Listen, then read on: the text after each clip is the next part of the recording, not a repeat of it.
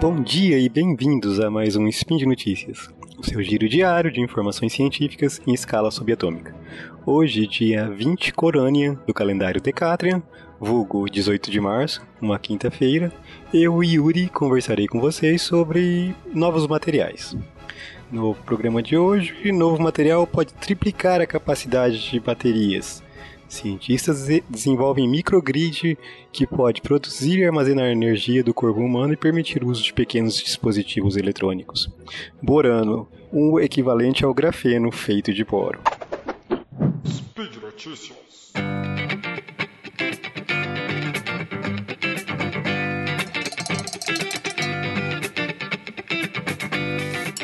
Cada vez mais somos dependentes de nossos celulares e diversos outros dispositivos eletrônicos. E um medo constante é ficarmos sem bateria. Quem nunca, né? Muitos grupos de pesquisa buscam melhorar a capacidade das baterias, né, com diversas abordagens. Em outros episódios aqui de, do Spin, eu e outros colaboradores apresentamos diferentes avanços nesse sentido. Né.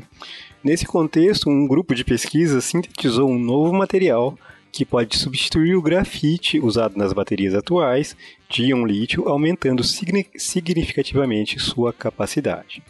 É, o funcionamento dessas baterias envolve a migração de íons de lítio entre seus polos. Né? Temos até um sidecast sobre baterias, caso tenham interesse no tema. Bom, um dos limitantes dessas baterias atuais são os eletrodos, que é a região onde ocorrem as reações propriamente ditas, né? são as superfícies onde ocorrem as reações. Esse grupo de cientistas propõe o uso de um novo material na fabricação desses eletrodos. É, nas baterias de um lítio, né, esses eletrodos são de grafite. E esse novo material que eles pretendem, é, que eles estão propondo de serem usados nesses eletrodos, principalmente no eletrodo do ânodo, melhoraria, melhoraria as características dessa bateria, né? Entenda-se maior capacidade vida, e vida útil, né? Os experimentos indicam que seria possível triplicar a capacidade das baterias atuais e que quintuplicar o número de ciclos de carga e descarga empregando esse novo material. É, esse novo material, ele é, são nanosferas compostas de cobre, zinco e ferro, e ele é produzido em um processo em um único passo que envolve converter os íons desses metais em uma espécie de névoa, então o vapor de água superaquecido, né, com temperaturas superiores a 1200 graus Celsius, é, é jogados, é misturado a essa névoa, isso leva à decomposição dos sais dos metais, resultando nas microesferas. A composição desse material e sua nanoestrutura que possibilita esse ganho de eficiência como é, eletrodos. Uma segunda notícia que eu trago aqui para a gente conversar seria possibilitar o uso de dispositivos eletrônicos. Quer dizer, na, segunda notícia, ainda falando sobre possibilitar o uso de dispositivos eletrônicos, algo que vem ganhando grande espaço são os dispositivos vestíveis, né? Acredito que alguns de vocês já usam alguns, por exemplo, esses relógios inteligentes, né? Os smartwatches. O potencial desses dispositivos vestíveis é enorme, né? em função das infinitas possibilidades de uso. É, poderia mencionar as aplicações ligadas à saúde com esses dispositivos, é, auxiliando a monitorar diversas funções de nosso corpo. Eu não vou entrar nesse mérito, vou ficar na área que conheço um, um pouquinho mais. Né? Esses dispositivos precisam de energia para funcionar. Então, como a gente pode resolver esse problema? Bom, a gente falou de uma bateria melhor, mas e se, além da gente ter uma nova bateria com maior capacidade e vida útil, se a gente pudesse recarregar esses dispositivos só com o nosso corpo, né, só com o nosso movimento, só com, a partir das roupas que a gente usa? E é isso que um grupo de pesquisa está propondo. Né? Eles desenvolver, desenvolveram o que poderíamos chamar de microgrid elétrico inserido nas roupas. Uh, vamos por partes, né? Simplificando bastante, né? Esse grid elétrico seria uh, refere-se à produção e distribuição de energia. Então, por exemplo, pensando no nosso país, temos diversas hidroelétricas produzindo energia e uma rede de distribuição que abrange quase todo o país e chega à sua casa, certo? Bom, eu sei que não é só hidroelétricas que produzem energia no nosso país e que algumas regiões estão fora dessa rede, mas vocês, vocês entenderam a ideia do que é o grid elétrico. Né? O grid elétrico envolve a produção e a distribuição da energia. O que foi proposto por, esses, é, por esse grupo de pesquisa é o que pode ser chamado de um tecido eletrônico, um tecido elétrico, eletrificado, né? O que eles demonstraram é que seria possível criar peças de roupas com diferentes dispositivos para produção de energia posicionados estrategicamente né, para potencializar essa produção, aproveitando diferentes formas de energias bioquímicas e biomecânicas.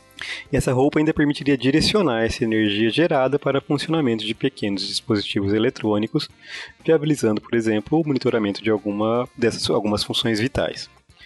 Ah, para tornar a coisa um pouco mais clara, né? então eles poderiam empregar geradores triboeletrônicos que poderiam aproveitar o atrito entre o braço e o tórax enquanto a gente caminha para produzir energia, né? É, triboeletrônico, então seria ele aproveitaria justamente esse atrito para gerar energia. Poderíamos usar microcélulas solares, aproveitando a luz do sol para gerar energia.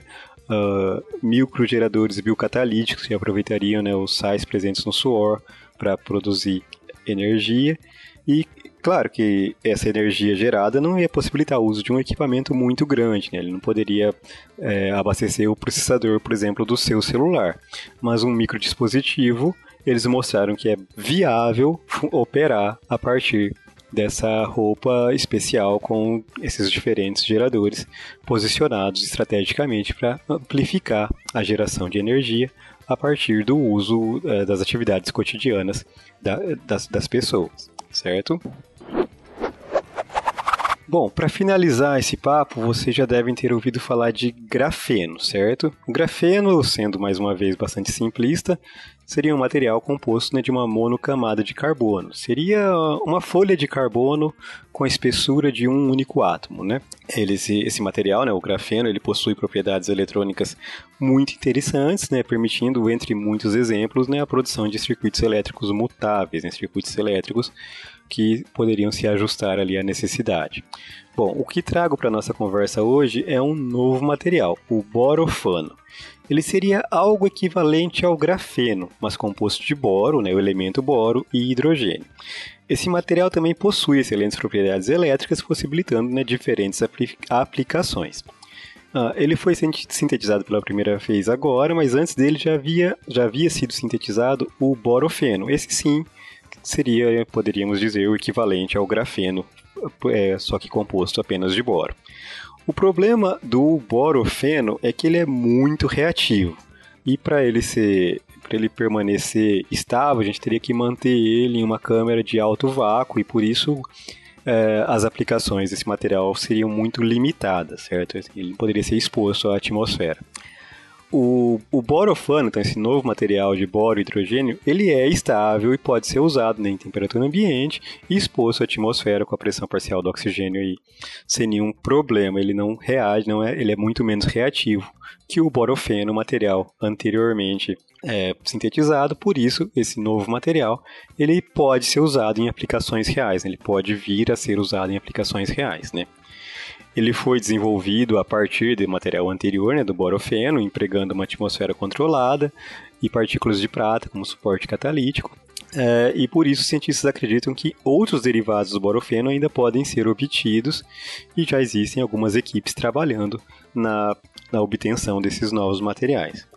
Mas qual a, por que tanto interesse né, no, nos derivados do borofeno? A questão é que o borofeno ele é muito reativo, por isso qualquer aplicação com ele é bastante complicada, mas ele tem propriedades mecânicas e elétricas muito interessantes. Por exemplo, ele é mais resistente e flexível que o próprio grafeno.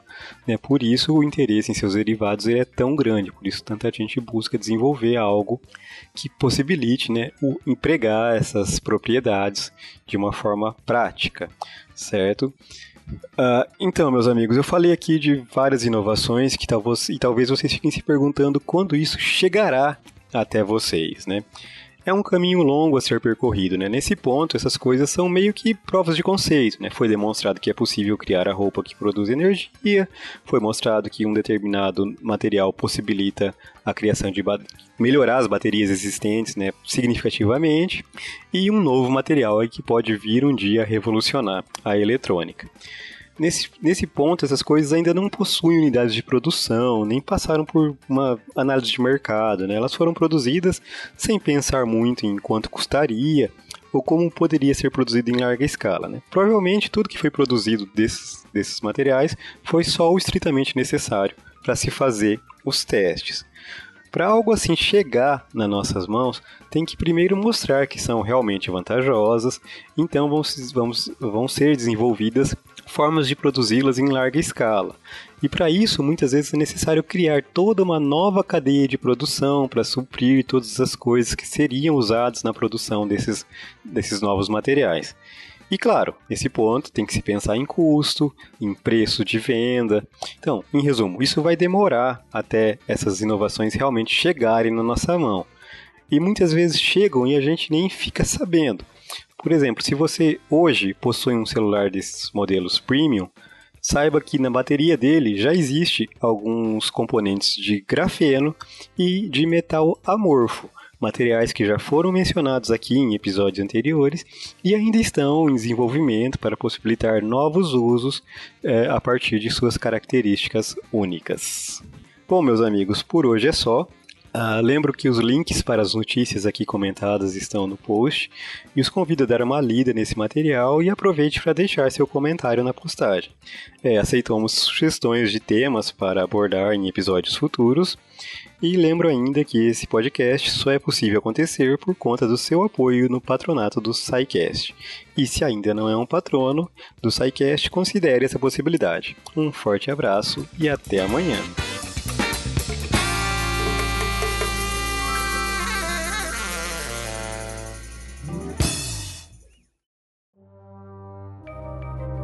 Este programa foi produzido por Mentes Deviantes. deviante.com.br.